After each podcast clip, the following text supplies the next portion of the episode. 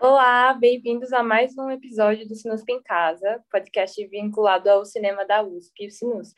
Eu sou Malu, estudante de audiovisual e faço parte da equipe de curadoria do Sinusp. Oi, meu nome é Giovana, eu também sou estudante de audiovisual e curadora no Sinusp. Hoje nós vamos falar sobre a nossa mostra de animação. Tradicionalmente, a gente faz a mostra de animação todo mês de julho na nossa sala do Sinusp, mas nesse ano, com a pandemia, estamos aqui no formato online, já que não dá para a gente voltar para a sala ainda. E o nosso foco nessa edição da Mostra de Animação é na a produção feita na América Latina. E a gente busca tematizar formas de, de resistência à dominação cultural e vários tipos de repressão que a, a América Latina sofreu e vem sofrendo. Hoje nós temos um convidado muito especial, que é Marcos Magalhães, diretor do filme Miau, que faz parte da curadoria da nossa mostra. O Marcos ele é animador ele realizou, além do Miau, os curtas Animando, Estrela de Oito Pontos e é responsável pela criação do Ratinho de Massinha do Castelo Ratimbum. Ele é professor e é um dos fundadores e diretores do Animamundi, um dos maiores festivais de animação do mundo. Seja bem-vindo, Marcos.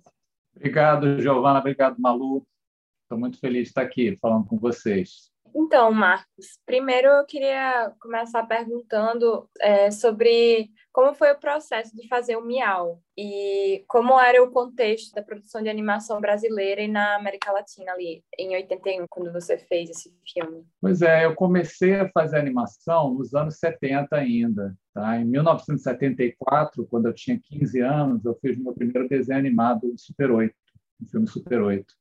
E o Super 8 foi a minha escola, porque era a, era o, o, suporte onde era possível fazer animação em casa, que o Super 8 era o filme caseiro, que a gente comprava na papelaria, mandava revelar na, na, na papelaria também, esperava uma semana e voltava da Kodak um pacotinho que a gente ia muito ansiosamente assistir né, para ver se já estava tudo certo. E eu tinha posto na cabeça que eu queria fazer desenho animado na minha vida, queria fazer meus personagens se mexerem, contar histórias, e fiz um, um curtinha de três minutos que se chamava A Semente e que eu consegui inscrever esse curtinha numa mostra de filmes amadores, é, de, mostra de filme Super 8, aqui no, mas num lugar muito bacana, que era a Cinemateca do Museu de Arte Moderna. E aí foi, assim, imagina, um garoto de 15 anos com um filme numa mostra e, e o pessoal bate palma e depois o filme foi selecionado para uma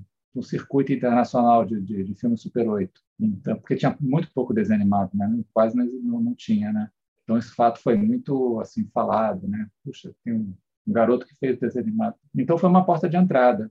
Né? E, e, também foi um, uma picada de um vírus aí que nunca mais me largou, né? Porque eu gostei muito de fazer um desenho animado que só pelas imagens, o filme era mudo, não tinha som, mas mesmo assim abriu minhas portas, né?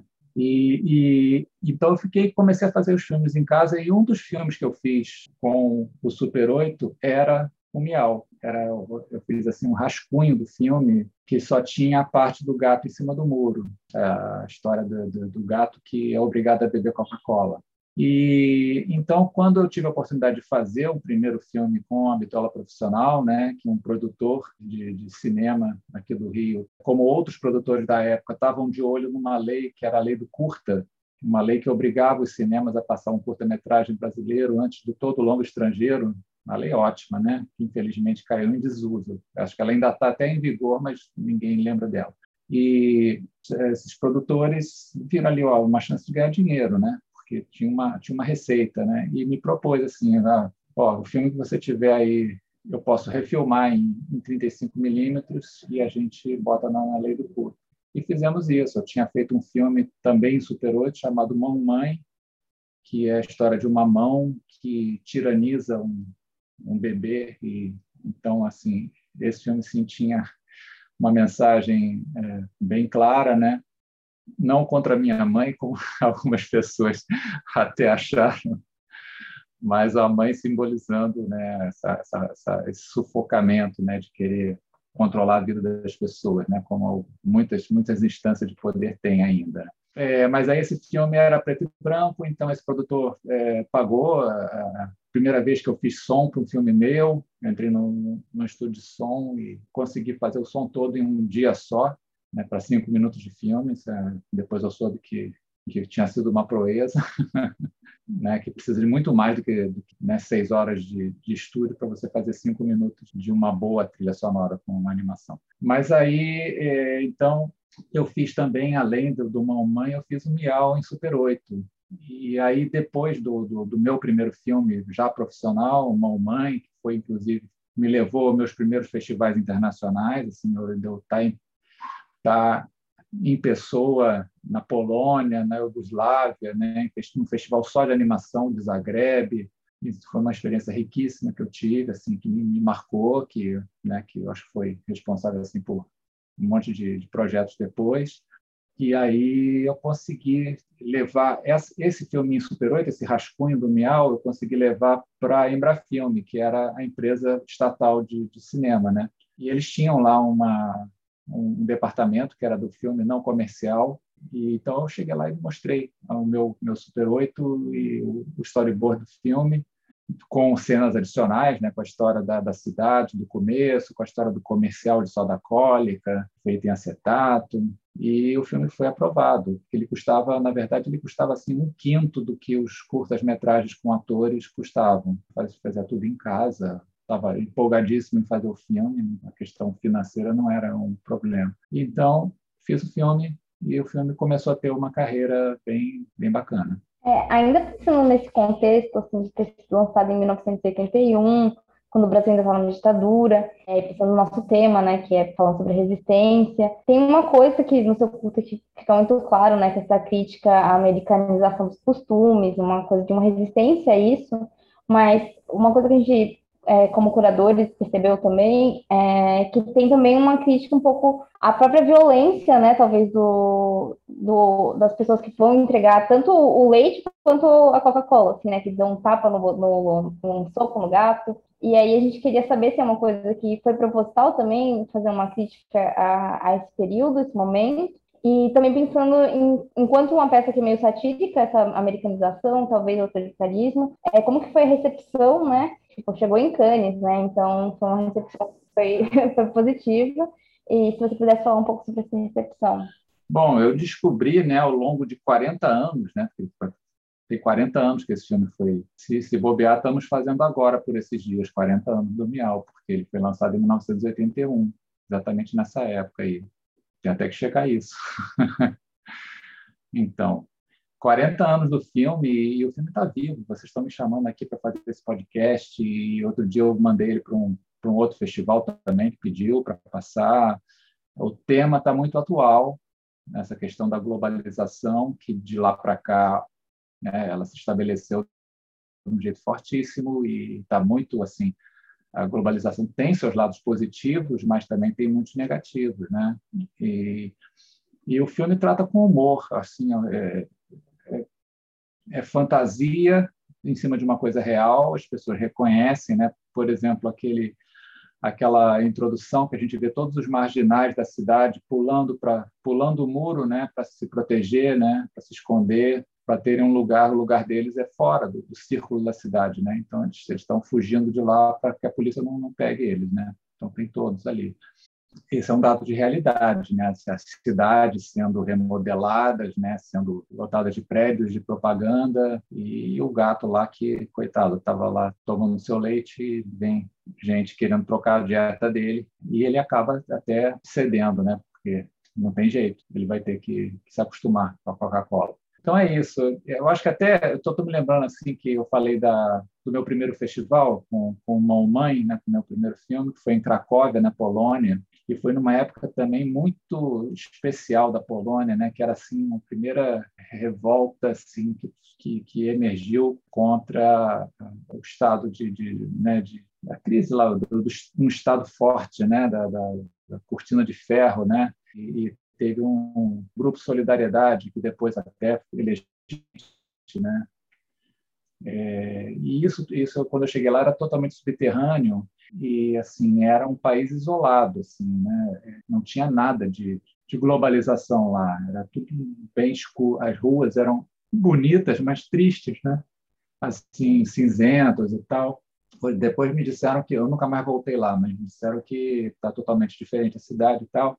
Mas aí eu, eu ganhei, no, nesse, nesse primeiro festival na, na Polônia, eu encontrei um, um iugoslavo que botaram para dividir o quarto comigo, assim, aquela coisa de festival, e o cara não apareceu. Quando, quando ele apareceu assim, cruzou comigo, ele falou: Olha, pô, vi seu filme lá e semana que vem tem um festival em Zagreb. E eu fui convidado, mas eu não vou poder ir, então fala lá que você que eu te dei, eu te dou o meu quarto.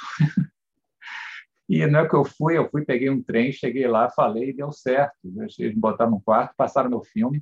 E na ida para Zagreb, eu passei por Viena, né? Eu me lembro assim, é, eu cheguei em Viena e eu olhei assim um monte de propaganda e um, e um luminoso bem grande da Pepsi. E eu falei assim, ah, estou em casa. É só porque não, porque na Polônia tinha sido assustador o negócio, né? Era, você era revistado e eu assim eu, eu lá todo animado encontrei uns, uns, animadores que eram de Varsóvia e eles me convidaram para ir lá conhecer o estúdio deles e eu fui lá assim eu tinha um visto que ia vencer eu falei não você, você renova lá na imigração. Aí cheguei na imigração e falaram assim não que renovar visto? Não tem mais isso não. Você tem que sair hoje. À meia noite você tem que sair e eu levei aquilo muito a sério e poxa fui pro, fui para a estação de trem com o maior medo de, de, me prenderem, porque eu não tinha visto. Uma, né? Isso não, não, ia acontecer, mas, mas parecia que era, que era possível. Então, quando eu cheguei no lugar que eu vi o símbolo da Pepsi, eu falei, ah, estou em casa. Né? E que não é minha casa nada, né? Não tem nada de brasileiro no símbolo da Pepsi, mas eu já, eu já era um, uma pessoa globalizada e consegui ver isso né, no, em mim mesmo né? e fazer uma, uma sátira que, que ri de nós mesmos, né? que ri do drama que a gente está. E, infelizmente, esse drama continua aí, vivo. É, uma outra coisa que a gente percebeu, assim, fazendo essa amostra, é que, e uma coisa que você até comentou, né, que pouca animação era produzida nesse período, né, e aqui na América Latina, principalmente, é, principalmente em Cuba, tinha algumas produções, né, pelo é. ICAIC, Ica, tá? é. ICAIC, é. ICAIC. É. E, então tinha algumas produções acontecendo lá, eu acho que depois vão acontecendo bastante, hoje em dia tem bastante na, na Argentina, no Chile, mas uma outra coisa que eu pensei ouvindo a sua resposta, né, que tem bastante também, o próprio produto estrangeiro era bastante na animação também, né, a gente viu as estreias que tinham de filmes de animação aqui no Brasil, era basicamente tudo da Disney, e, ah.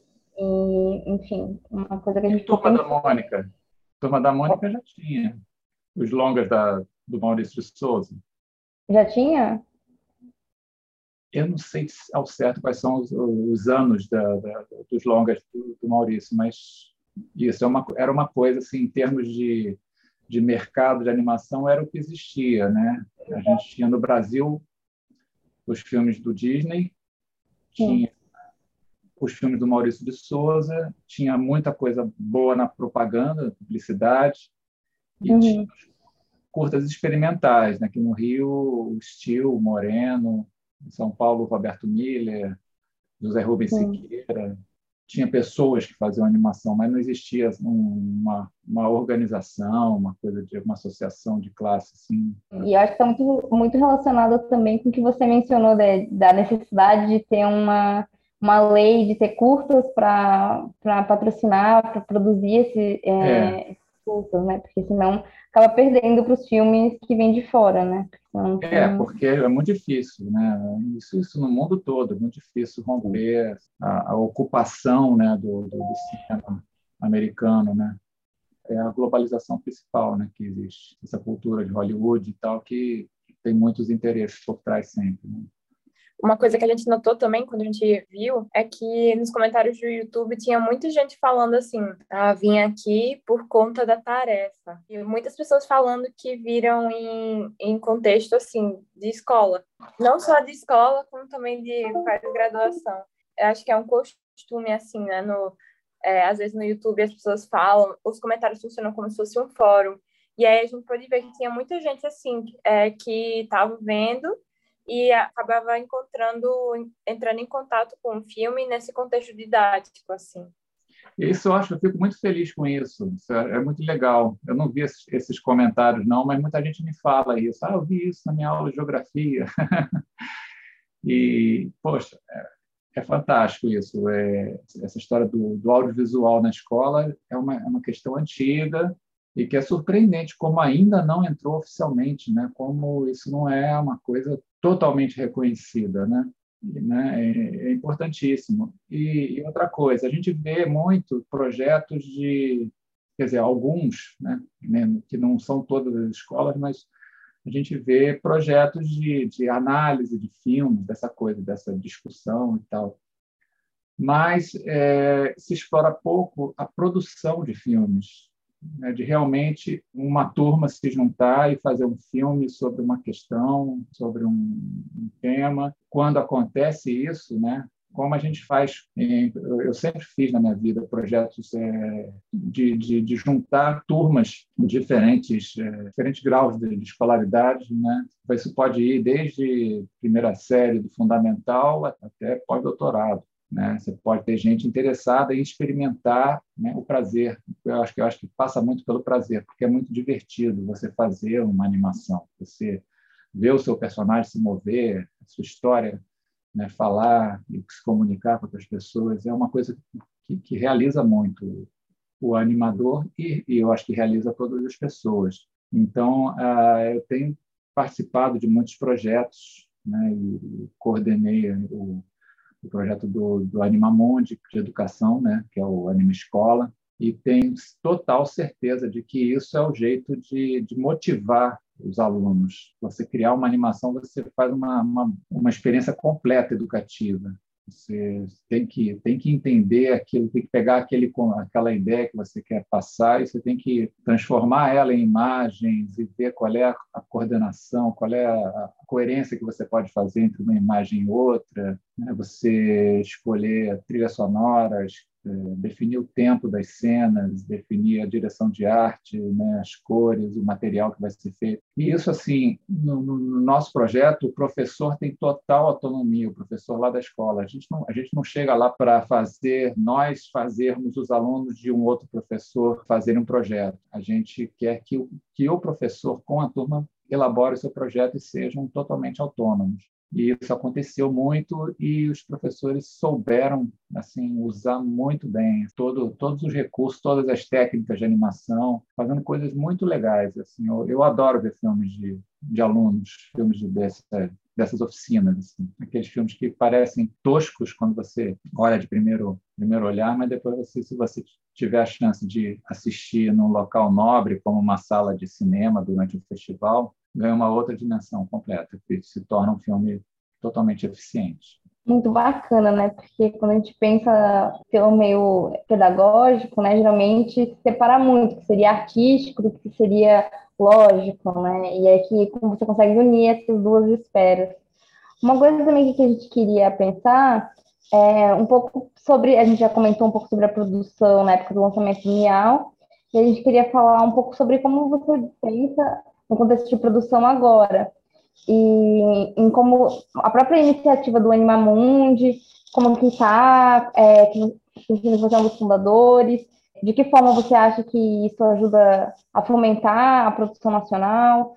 É, você já falou do, do projeto né, com, de criação com alunos mais. É, se você quiser elaborar um pouco isso, seria muito bacana.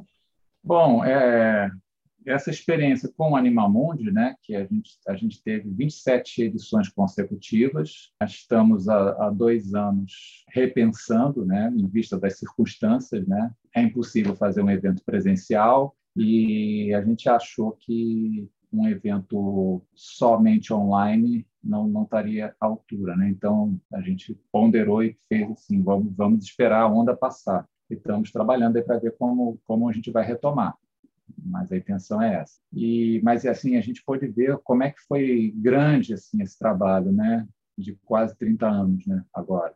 É, a gente viu como mudou, né? Realmente assim é muito é muito oportuno assim vocês me perguntarem como é que era a animação em 81.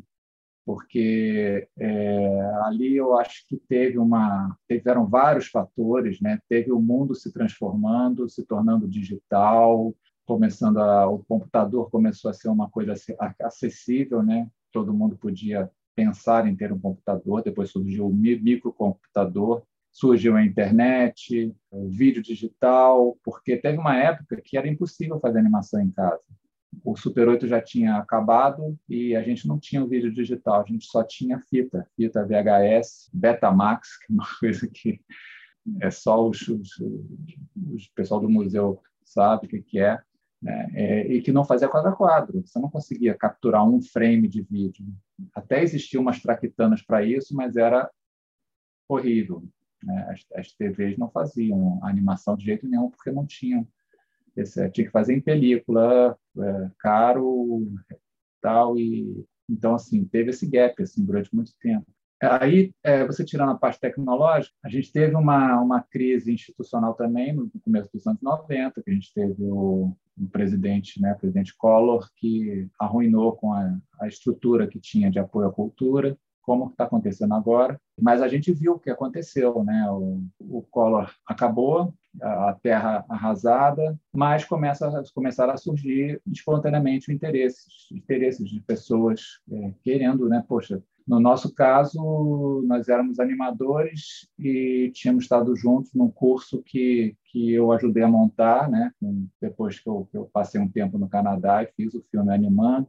E, e engraçado, porque o Miau foi feito antes de eu ir para o Canadá. Eu passei cinco meses no, no Canadá e fiz o, o, filme animando. Quando eu voltei, eu tinha um animando pronto, o Miau na gaveta, ele tinha estreado numa sessão aqui no Cinema Cândido Mendes, de Ipanema, guardado na gaveta porque eu ia ao Canadá fazer outro filme. Aí, quando eu voltei, o Miau tinha ido para Cannes a Embrafilme tinha inscrito ele no Festival de Cannes, que não é um festival que eu que eu escreveria meu filme, porque eu dizia, ah, Cannes é aquele negócio, aquele glamour, aquele é para grandes filmes, né, de longas metragens e tal, não, não é lugar para um curta de animação. Mas eu dei muita sorte, assim, acho que foi um, também assim, mostrou o potencial do, do filme e o potencial do desenho animado brasileiro ou latino-americano porque o filme surpreendeu as pessoas lá. Eu, eu assisti às sessões, eu, eu testemunhei, tive essa sorte de poder ir ao festival. Eu peguei um, um black tie emprestado de um tio, eu pude emprestar o, o black tie, botar uma calça lá que quase me barraram no teatro. Então, e eu assisti as sessões e via o pessoal rindo, né, e tal. E, e uma outra coisa também que, que também me dá muito muita realização é que o presidente do júri, que eu ganhei um prêmio especial do júri, então quem atestou esse prêmio foi o presidente do júri, né, que era na, ninguém menos que o Gabriel Garcia Marques. E na, no júri estava também a filha do Chaplin, a Geraldine Chaplin, né? E ela deu uma repórter, um repórter do Globo foi lá entrevistar ela, perguntou o que ela tinha achado do meu filme, ela falou: "Já dorme", ó, falou em francês. e eu fiquei super feliz com isso, não precisava nem de prêmio mais, né? Mas aí o filme estourou. E era a época da, da Guerra das Malvinas, né? Aquela história que, que os argentinos resolveram fazer essa bravata lá com os ingleses. E eu, eu via lá no, na praia, eu via navios de guerra passando, né? Britânico indo para Malvinas. E aí eles, bom, o júri era latino-americano, um dos poucos filmes latino-americanos que no festival era o meu, e o pessoal gostou, então vamos, vamos premiar esse filme. E foi muito, foi muito bom esse prêmio. Né? Foi uma coisa assim que era, era inesperada e foi muito benéfica, assim, né? Eu falei muito do filme, do prêmio, e tal a Embrafilme se animou então a investir em, em animação e como eu tinha estado no Canadá e tinha feito um outro filme, que é o Animando, que é um filme que é um filme muito didático, que eu fiz, assim, é, foi como se fosse o meu relatório da, da bolsa que eu ganhei para ir lá. Eu, eu fui lá para conviver com animadores criativos, como os que trabalham no National Film Board do Canadá. São pessoas que podem escolher a técnica do seu filme, trabalham, a maior parte dos filmes são feitos por uma pessoa só, que fica o tempo que for necessário para terminar o filme, trabalhando lá num, num horário super. Eles são funcionários públicos, eles trabalham assim né? O horário, aquele horário de chegar às 9 horas, meio dia almoça, três e meia tem chá, cinco horas tá todo mundo indo pegar o, né, ir para casa e, e, são super produtivos. E eu fiquei lá trabalhando e de brinde eu trouxe o filme. Eles me deram uma hora para o produtor lá falou: ah, você, você sabe animar, já viu seus filmes e tal. Toma aí uma lata de filme, pode ficar nessa sala aqui e tem essa câmera que eles tinham acabado de comprar um vídeo, um sistema de vídeo quadro a quadro para os animadores poderem testar suas animações verem na hora. É, e eles usavam antes uma câmera Bolex 16 milímetros com filme preto e branco de alto contraste. E essa câmera estava tava ociosa. Aí eles me deram essa câmera para eu fazer meu filme. E, e, aí eu fiz. Eu falei, vou, vou animar. E aí fiz um filme mostrando o que, que eu tinha aprendido, né? o que, que eu tinha exercitado lá. E esse filme também é um filme que continua muito atual. Assim, as escolas me pedem, assim, a, a, as técnicas que eu mostrei ali, que era assim, não houve nenhum computador envolvido na produção do animando, mas as mesmas técnicas que eu mostro no filme, elas continuam sendo muito úteis, muito vivas, né, muito expressivas com a ajuda do computador. Então, assim, o computador adicionou é, facilidade né, à, à produção de animação. E, e, o filme continua atual. As pessoas aprendem a fazer animação vendo aquele exemplo ali, vendo o cara animando e, e pensam assim, é, não são cenas muito elaboradas, né? Eles pensam assim, poxa, eu também consigo fazer isso. E é isso que eu quero passar com o filme. Assim. Qualquer ser humano que queira pode fazer animação, tá? Que é uma é uma linguagem que está com a gente desde a pré-história, só que a gente não não teve muitas oportunidades de se juntar para animar junto. Então, assim, a ideia do festival Animamundi era meio isso, né? Era trazer aí a alma do mundo, né? A animação mundial para todo mundo se sentir parte dessa comunidade, né? Todo mundo que gosta de animação se juntar e fazer novas ideias, novos, novos filmes, novos eventos, tudo envolvendo a linguagem da animação. Quando quando você fala isso que a animação está com a gente desde a pré-história, me lembro de uma parte de um documentário que o o Werner Herzog fez, A Caverna dos Sonhos Esquecidos, que ele fala sobre as pinturas rupestres como ali um primórdio do cinema.